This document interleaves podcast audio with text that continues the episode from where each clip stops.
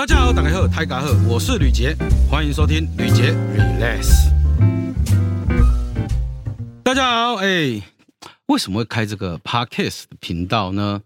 严格说起来是这样子，你知道，常常有人在，尤其是在那个疫情期间嘛，你知道，去年五月啊，这个母亲节过后，疫情大爆发，那那时候你知道，每天在家你觉得很无聊、很烦也很闷。那就开开直播跟大家聊聊。那很多呃粉丝就开始讲，哎，老师啊，开个 podcast 啊，老师啊，做 YouTube 啊什么的。那说实在话，你知道，呃，我是学文科的，你说 podcast 是什么东西，我其实也不是很了解。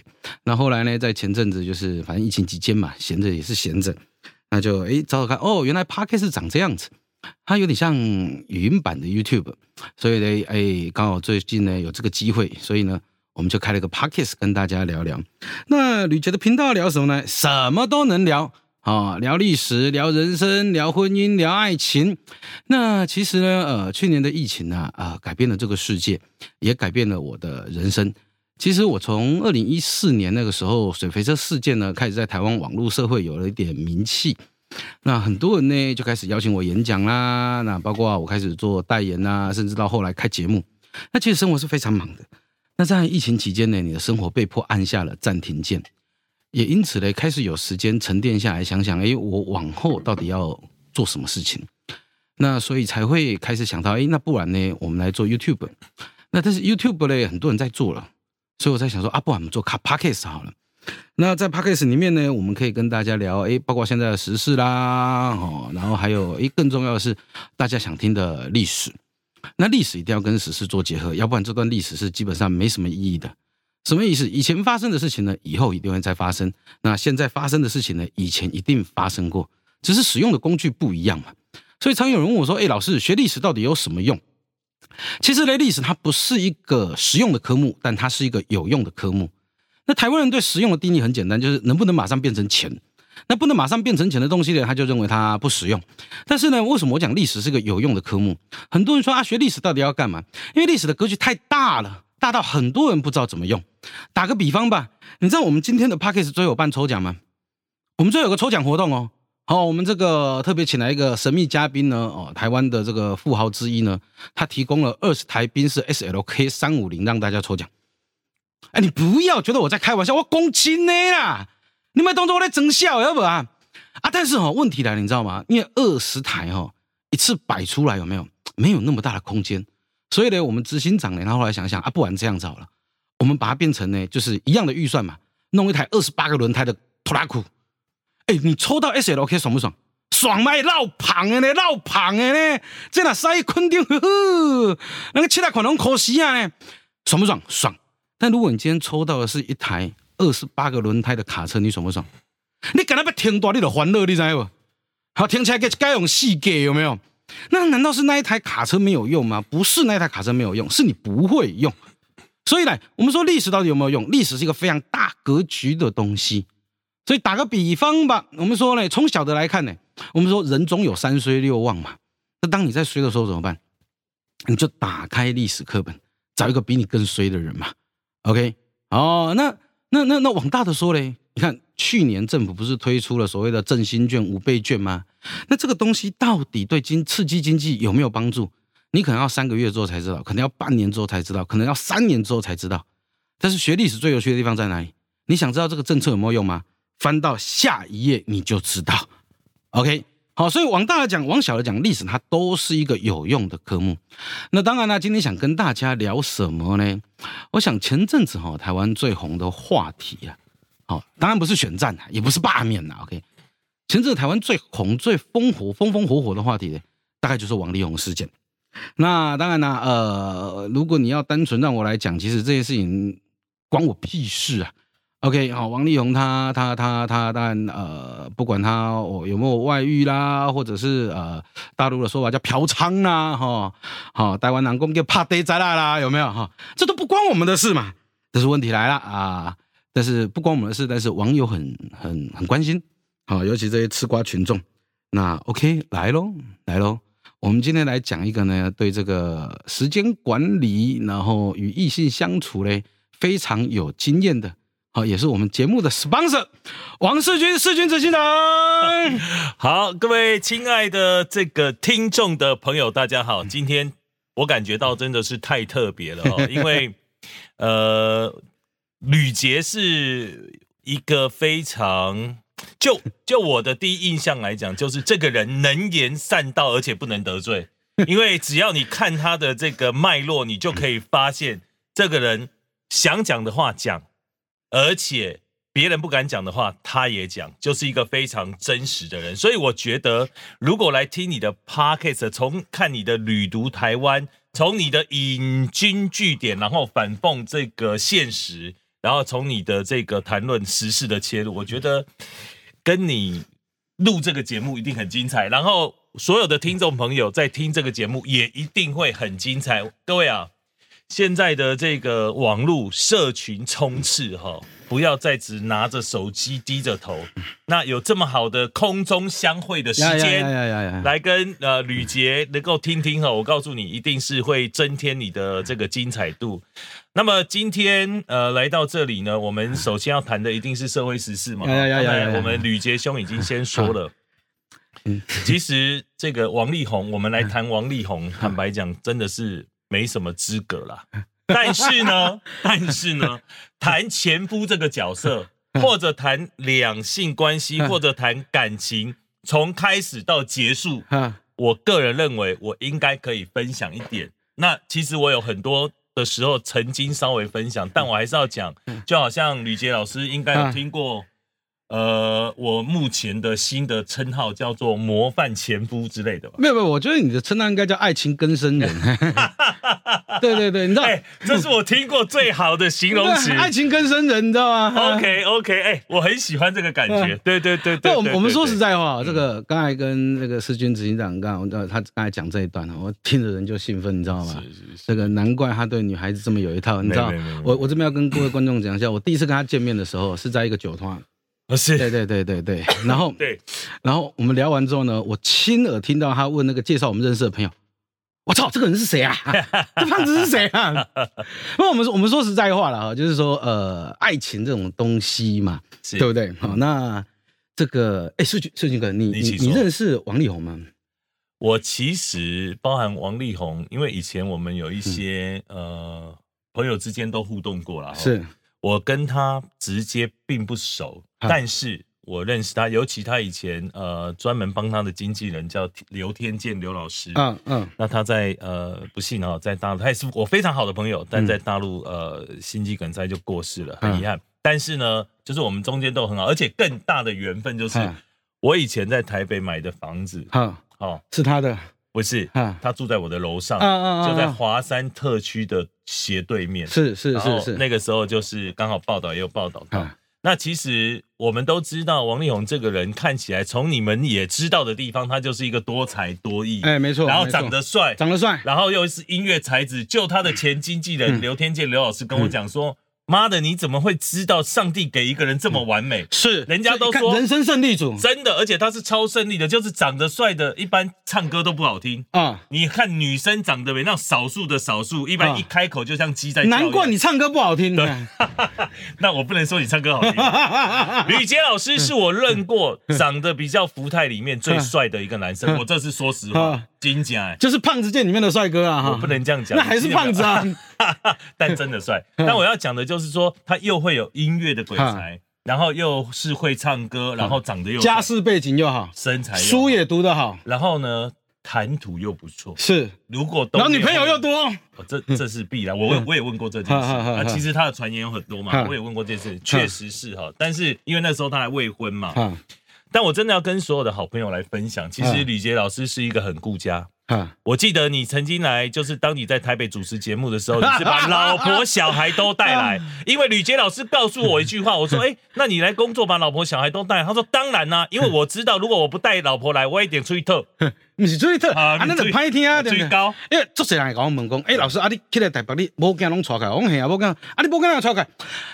我某囝都无出来，我一定头起来嘛，这点我对家己做有自信的啊。真假？嗯哦，所以吕杰老师是我一个佩服的男人，就是 重于工作，然后呢又重于家庭。其实我说有的时候朋友之间的互相学习啊，但是我们不是不重于家庭。好，那我们只是有很多家庭，我的我的我的前妻洪小磊曾经这样形容过，就说当王世军拿开了感情这一段，哈。哦，就我是一个好男人呐、哦哦，在感情上面，就是说嗯人可能都有软弱弱嗯你软弱的时候了，像你原谅我不安定的灵魂。你看歌唱的很好听呢。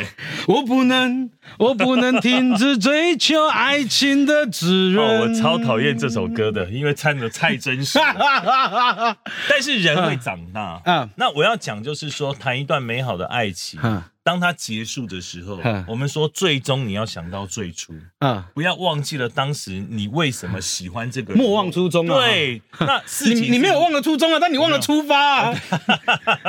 没有，我出发太多次了。哦，OK 啊，所以我觉得，就算两个人走过这样的一段，而且有小孩，甚至经营过家庭，呃，嗯我觉得要好聚好散。啊是，很多人说的容易，但做的不容易。所以曾经有人在笑我说：“哎、那王世军，你曾经这样的女人，然后生过的孩子，嗯那哎、但是没有人出来骂过你，嗯就便是连媒体攻击最严重的时候，当然我也谢谢我的前妻，嗯可能他们都特别包容我。不过我要说的是说，我们该做的事。”啊该结束的事，该负的责任，只要你做到了，啊不管你在事业上、生活上、工作上、感情上，其实它都会有一个好的结束，因为好的结束才能再让你自己跟让别人重新开始。我觉得这蛮重要哇，的。这真的不容易啊！把渣男的行径讲的这么的这个伟光正这样子，哎呀高大上。不过我说实在话渣的部分，我们承认错误，啊，但负责任的那一部分，你责无不不旁贷。不想这样子，哎，爱情更深人哈，是爱情更深我生人。这我太喜欢这个词 我们说实在话，因为那时候我我记得我那时候来台北的时候，嗯跟这个世军执行长也有吃过饭嘛，嗯然后吃完饭之后他就找到刷通啊，嗯，我当场就拒绝了。他说我带你去一个快乐的地方，我说不行不行不行不行不行不行，我明天要录影。哦，我明天没事吗？我明天没事吗？不过我们我们说说实在话，就是像哎，你跟王力宏就是私底下有接触过吗？呃，很少都是在很少但是毕竟对对对对对。其实讲真的，我对他的私私生活嗯总是都是听说了，但嗯没有真正的接触。不不，我们不讨论他的私生活啦。嗯其实说实在话，每一个人有他他自己的个体嘛。你说对今天没有资格呃去讨论，对对对对对对，啦你说一堆一堆网友在骂他什么的，有的没有的，你又不是他老婆，没错，没你又不是他老婆。其实我曾经有一次跟朋友就是聊到这个有关于呃对爱情忠不忠贞这件事情的哈，就是嗯呃，我记得几年前台湾不是有发生过一次这样的普加郎斯事件嘛？啊，好，那时候我们在教补习班的形象，基本上就是比竹联帮还差，你知道吗？对，以前人家看到我，哎哎，你嘎车呢哦，我不不不不不，我这头最眼，我这头最 眼不。敢承认哎，。对对对对，那丢脸嘛！那时候教补习班不想承，认那时候教补习班丢脸了。对那其实我常跟很多朋友讲一个观念呢，就是只要你不是用违法的手段嗯哦，不不管我们说呃刑法里面的，我觉得好像二二二七条还是二二几条这样子，是是，只要你不是用违法的手段，其实关你屁事啊！没错。当你在说人家偷吃的时候，你有没有想过要偷吃？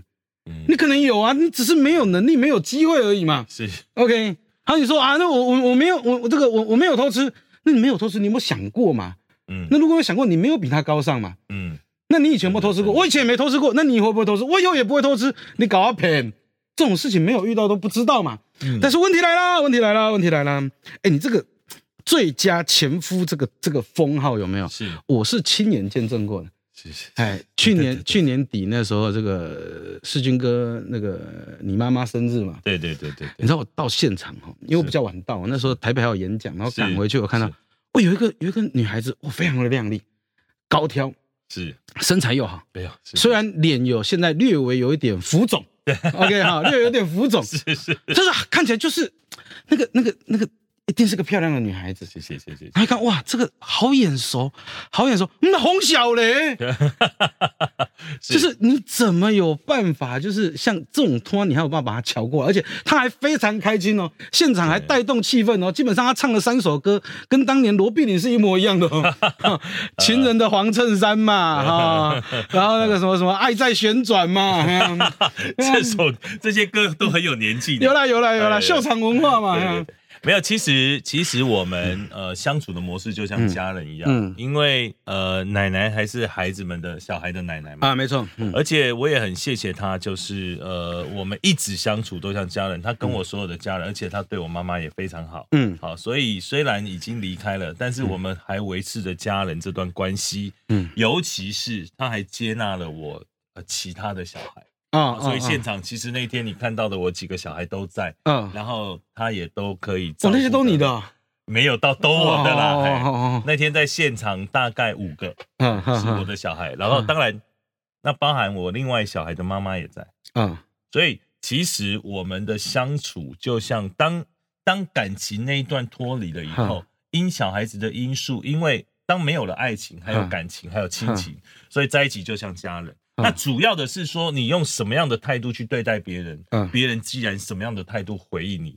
其实有一句话叫“你怎么对别人，别人怎么对你是你教的”。因为那个那个过去，如果你对他的模式，你试出的是善意，你总不会人家回来的是一一一盆屎吧？对不对？当然，那不是一次两次哈。我觉得这个过程中相处起来就是这样。你这个善意还蛮刺激的，我说是这样。哎，不过我们我们我们这么讲哈，你看，就是呃。王力宏事件哈，嗯，其实最后面很多网友一个反馈或者叫反击在提啊，你怎么在孩子面前这样破坏就是他爸爸的形象？那你看哦，你。你总总共结过几次婚啊？我总共结过两次，其他是未婚。那为什么你每次带出来女生都不太一样？呃，因为我会人会成长嘛。呃，但是哦，对对对对，所以然后对对对对，因为一段一段嘛。所以你带出来胸部都很大，你需要成长这样子。那个是长大哦，那是长大，是，对对对，年龄的成长。那问题来了，那你你怎么让这些孩子？嗯，你知道呃，现在哦，台湾我们说有很多是重组家庭，对对。那重组家庭最常常听到就是一个对话，就是很吊诡的对话，就是老公啊，你儿子跟我儿子在打我们的儿子。是，呃，我要这样讲，就是说，其实我觉得当父母也好，或者不管事业或者是呃生活上，最重要就是沟通。嗯，我非常认真的跟我的小孩们沟通。嗯，就是。而且我不闪避问题，嗯，我面对问题，有任何的疑惑我就沟通，所以而且我还他们面对面的沟通。那当孩子问你说：“爸爸，你为什么跟妈妈离婚的时候，你要怎么跟他讲？”那我觉得这模式就是说，其实感情它总会，嗯，不会是永远。我就就比如我反问你说：“为什么你那个时候跟你这个朋友很好，后来你跟这个朋友不好？”嗯，就是。你们总会你看我几不爱行啊。之之类的嘛，或者是说我们有某，因为人没有办法百样和嘛，是，所以有一些走到某一些方面的时候，那当然我也承认，啊，有一些地方是我们犯犯的错，啊，那我觉得那个犯了全天下男人都会犯的错，我不不要这样讲，就是犯了我特别会。犯的错就是我们软弱。原谅我不安定的灵魂。可以换一首台语吗？这这首歌会出现很多次。game 丢了。那我要说。哎，你看雨杰老师的节目就是能听呃能听好听的事，然后还可以听好听的歌，所以我觉得是这样了。要面对问题，坦然面对，然后要能舍。啊，就是你对于。我们这样讲，其实我在看那个借住十八年啊，我必须坦白讲，嗯，其实王力宏的现在应该讲前期了，嗯嗯嗯，很能够抓住要讲话的重点，哎，没错没错，借住十八年，光听起来这这这种事，你就觉得你你是不是人？赶紧生生囝啊？你嘛较生势，什么借大？差一条，真正的，刚刚听下借大十八年，嗯，这社会观感就不好，所以所以。不论事情里面内容的真假，到底谁好谁坏，谁对不起谁，这些我们都不去谈。就说你处理后面的事情，已经让别人觉得，嗯，你这样的模式。所以我说，我们看到很多有钱人，嗯，那处理代级，嗯，比不上可能你的一二，嗯，我觉得男人是这样，你到恋爱的时候，你女人所有女人要听的，如果他会计较，这个男人以后一辈子都会跟你计较。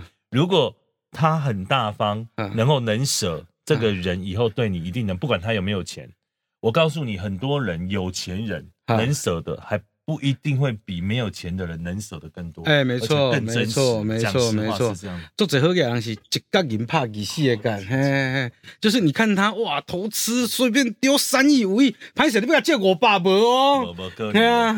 然后在 club 里面那个小费有没有，都是一百一百发的哦，嘿嘿嘿，甚至哎，你们这个这个这个这一楼几个几个几个少爷嗯，啊，十二个，哎，一千块你们分呢。还要找八十，嘿 是是是。不过我们说实在话，好像到这样子，你看，很快就要过年了。对，那像你目前算得出来的是三个家庭嘛，原生家庭嘛，啊，对对对前妻家庭跟现在的家庭嘛，对对然后还有一些不记名的嘛。对。哎对对对对对，你这怎么跑脱啊？其实我没有跑团的问题，就大家说通通在一起。是，我就现在 gay 啊。今啊，天啦，我就让小孩一起在一起啊。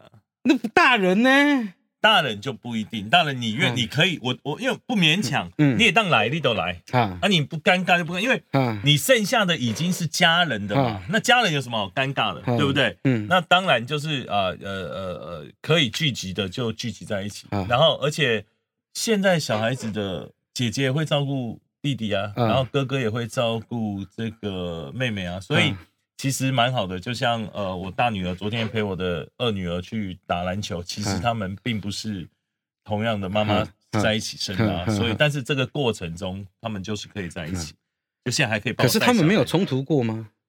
呃小朋友之间偶尔会冲突吗？因老大什么逮鸡抢玩具啊什么的。比如说再小一点，小孩会比较，哈说为什么他可以？对啊，对啊，对啊，不公平。但是在我的这个部分，并没有什么太多的不公平，啊就是我会因着这个模式来告诉你，你是应该还是不应该。啊对，那如果不公平，哦那你当姐姐啊，你就是比较慢一点啊。啊！那为什么她？那她是妹妹啊，她就是比你小一点啊。因为你知道台湾有一个大家，诶，算是呃富豪家族，曾经发生过一件事情嘛，是，就是呃原配往生之后，哦，他就续弦嘛。嗯，那续弦之后生了一个嘛，啊、嗯，那他原本的孩子也很大的嘛，对。他，孩子也生了一个嘛，哦，然后就是等于孙子跟儿子就打起来了，是，然后儿子就就是那个大儿子不知道怎么办，你知道吗？嗯哼，然后他爸爸也觉得，哎，你那小怕做正常诶，懵精你这短，嗯。是是最后是孙子被儿子打，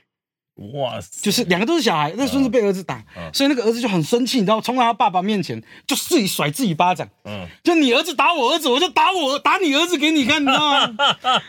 对啊，这种事情，所以你说小朋友，你知道，你脑那灰公美，对，那怎么做到公平这件事？我觉得你说最解释简单。解释他不一定能接受啊。对，。因为如果他能够理解，他就不是小孩子了嘛，啊对不对？因为他不够那么懂事。这问题最简单，在我为什在我身上为什么会发生呢？其实一点就破，嗯因为我们是喝亚郎嘛啊，我不是没当个鸡不，嘛。你洗啦，你哦洗啦，没有没有完全不是嘛，对不对？你只是隐藏的很深而已啊不不，我跟他说，嗯，那谁举手就谁先帮爸爸分担负债 但我觉得这个部分还是说你的耐，我觉得父母哦啊不用多强。啊我跟你分享，就是你有耐心。嗯因为小孩不会讲一次就懂，一次不懂讲两次，两次不懂讲三次，三次不懂你就讲四次。那很多时候带着一起走，比如说我在我早早之前在爱河开，我不相信你脾气那么好。哎、我还是会打，我真的会打小孩。啊我打小孩，但我一定在你到了我的界限以后，嗯而且我一打一定要让你记得。啊，没错，我告诉头你因为我不会常打你，啊我打一次就让你永远记得。啊比如说，我们现在小孩最最最最让人家不能接受的就是他们对礼貌这种事啊，没错没错没错没错没错，对基本的礼貌，对你的称呼，对手机的重视大过你一切的重视的时候，所以你一次告诉他，两次告诉他，而且更重要的是，有些爸妈就是你又不想小孩看手机，又小孩不看手机的时候太吵你，又嫌麻烦，主动又拿手机给他，所以现在很多的两难。但是我觉得很多基本礼貌跟沟通，见了爸妈礼貌，很重要，礼貌见了爸妈要不要叫？嗯见了亲戚长辈要不要叫？嗯以前我们因为咱到底哥有。啊啊，主持人，我跟阿公阿妈短嗯，奶爷爷奶奶住。我们小时候领红包是要跪下磕头的。你你外省人吗？我外省，我山东人啊，啊我我外韩籍，我妈妈台湾人，我妈妈高雄人。因为你知道，像像呃，我对我女儿哈也很嗯 care 这一点，就是其实基本上你说成绩好坏哦，我觉得一回事，不是我们不在乎成绩哦，这嗯讲这个就太矫情了，你知道吗？对对对，我在乎，但勉强不来。对对对对，就是因为你知道我们自己教书的，什么孩子我们没看过。是，你说今天考上台大，每一个都很认真吗？不是，他就是比你聪明呐。没错，一的是比你较巧啦。今年你知道蔡英文哈，我记得我都考不到台大。啊，你你比台大有成就你什么破壁较济？然后诶，蔡英文在我记得二零一二年的时候，他要选总统，第一次选总统哦，嗯有一次接受专访讲过一句话嘛。嗯，然后台大的学生很厉害，就是纵使老师教了他都听不懂哦，他考试就是会过。很怪。他就是他就是比你聪明嘛。嗯但是成绩哦是一回事，进了米调大半北部省起来，但是重点来了，像因为我住大楼，是那我们我们楼下都有管理员嘛，是我们那都是饭店式管理。然后呢，呃，豪宅耶，也没有啦没有豪宅豪宅豪宅，嘿管理费不小心就给一证明了。不小心就透露啊，是是是。然后那时候我们回来哦，那因为我们那个楼下的管理员呢，这个组委有规定，就是看到租屋回来要站起来打招呼，啊好要站起来打招呼这样子。那当然，我觉得这是一种态度了，就是你最少就是你要注意到有人进来了嘛。是是是，有些管理员就自己在那边玩手机，也不理你嘛。没错，现在都这样。但是就像有时候我会去接小朋友，那我接小朋友回来的时候，管理员都站起来跟我们打招呼嘛，啊，嗯吕先生你好，哎，老师你好这样子。嗯然后嗯小朋友呢，我也会要求他们打招呼，是。但是我不准他们边走边打招呼哦。是。就你的拜拜不能一边走，然后往电梯那边，然后拜拜拜。拜这个这个我是不准的。你要跟人家讲拜拜，你就是要停下来，是。看着人家跟人家讲拜拜。对，就是孩子的教育里面，就是你知道，我有一次在演讲的时候，我就跟观众聊到了，就是呃，如果你问我说，就是我的座右铭人生的呃呃呃八字哲学嗯。叫做尊重、尽责、藏拙跟潇洒。哇，什么叫尊重？尊重是我们对人的态度。刚才讲的是，别人对你的态度就是你对他的态度。没错，所以你看，我们怎么教小朋友要叫你爸爸？你要先抱着他叫爸爸。对。你知道叫久，他都以为他的名字叫爸爸，你知道吗？这招好，叫爸爸，这招好。你都在给你爸爸，你知道吗？第一，我们要尊重，尊重是对人的态度。嗯，好，那尽责嘞，是我们对事情的态度，是。把事情做好，不是把事情做完。嗯好，所以你看你这个家庭这个哦做的多么的完整，对对对然后再来就是呃长左，长左长左就对我们自己不懂的态度。是好，所以你看我对感情的事情我就不敢乱搞，好因为这种东西我不懂，我不懂。你举的例子都很好的，非常棒，非常棒。然后最后嘞，什么叫潇洒？潇洒是我们对结果的态度，嗯就啊，结果都已经发生了嘛，那你也只能潇洒以对。嗯好，所以你看，万一好，当然我是不希望我这样子但是当有一天未来的事情谁说了准，对对不对？以前我们看《英雄本色》你们，你看看这是你哥哥，我们当兄弟的疼就挂了，对对对不对？他就挂了嘛，对，真的谁都没办法保证，就是哎呀，以后感情生活会怎么样？嗯，有时候我们那种夫妻吵架是为了很无聊的问题，就是对为什么你牙膏都从中间挤？真的就吵架了真的真的。为什么时间到了你还不回来生活？上的细节，哎，我很佩服你讲的这四个点，我觉得嗯真的是非常重要，而且嗯到底父母怎么去对待你的父母？嗯，小孩看在眼里，哎这种这种身教哈，所以我们一路走来就这样。而且我前妻对这个也很要求，啊，所以爸爸的态度就决定了家庭，妈妈的态度也决定决定了家庭的细节，然后说尤其是小孩的成长的过程。嗯所以我觉得今天这个模式真的太好哈，从王力宏谈到家庭，然后 小孩，我我我觉得现代人缺的是这些。对啊，其实说实在话了，王力宏在我们的生命当中根本都不重要，不重要，你顶多就是多听一首歌，少听一首歌对，但是家庭是你的，就是这个事件给我们看到的事情，然后我们我也一直拿这个事情在反思一下，啊真的吗？还是要检讨，真的吗？还是要检讨？对对对所以你看嘛，就是嗯呃，过年嘛，过年遇到了，哎嗯，大家聚在一起，是哎，我多我谁的说重要？我们掉，好所以那个礼貌跟尊卑，但我觉得现在真的比较缺乏了这一点。没有啦，时代不一样了，你总不能叫现在小朋友在那边跪，大人都在那边跪，这是不太可能啦真。的。但是，尊重不是在膝盖上，可是那个仪式感出来的话，你知道我从小见到这样子，我们嗯长大的感觉就是这样。我们嗯见到从家里的教育到外面的教育，嗯我们的感觉就是这样嗯。对啊，所以我觉得有的时候在成长的过程中，还是要让小孩去了解。有啦，这个这个东西啊，变成是一个传统一个习惯。对，好，只是这个传统习惯我们要保持到什么程度？嗯而且你知道，我你你偶尔很急嘛，对，我偶尔很喜恁爸偶尔含钱，阮爸我啊，恁爸偶尔，啊你算偶尔，你算偶尔，你这个算偶尔，哎，啊，领啊导我很急。领导含钱阮爸含钱，阮母啊嘛含钱。哦吼，哦而且阮爸哦，阮爸是平偶含钱，哦，嘿朋友嘿，配偶含钱哦。来高雄诶，好啊，哦拄着高雄含钱，啊。嘿嘿嘿，那但是澎湖跟高雄其实很近，很近，很很多澎湖人的第二个地方都是高雄。就是尤其是在旗津那一块，对对对你去对旗津哦，遇到姓吕的，差不多阮亲戚啊。对，等阮三只公啊四斤薄果，我嘛六个啊因斗的迄个好生生的今囝。天今天今天今天今天，那现在来喽嗯，外省人怎么过年？台湾人怎么过年？哎，我觉得哦，跟你一聊起来，一集聊不完。我跟你讲哈，哎，好，我们我们我们这个线上的观听众朋友，对嗯，我们休息一下，我们下一集来聊，到底外省人跟台湾人过年哪里不一样。好的，？OK，好，谢谢谢谢大家，下个礼拜记得准时收听哦，吕杰 Relax。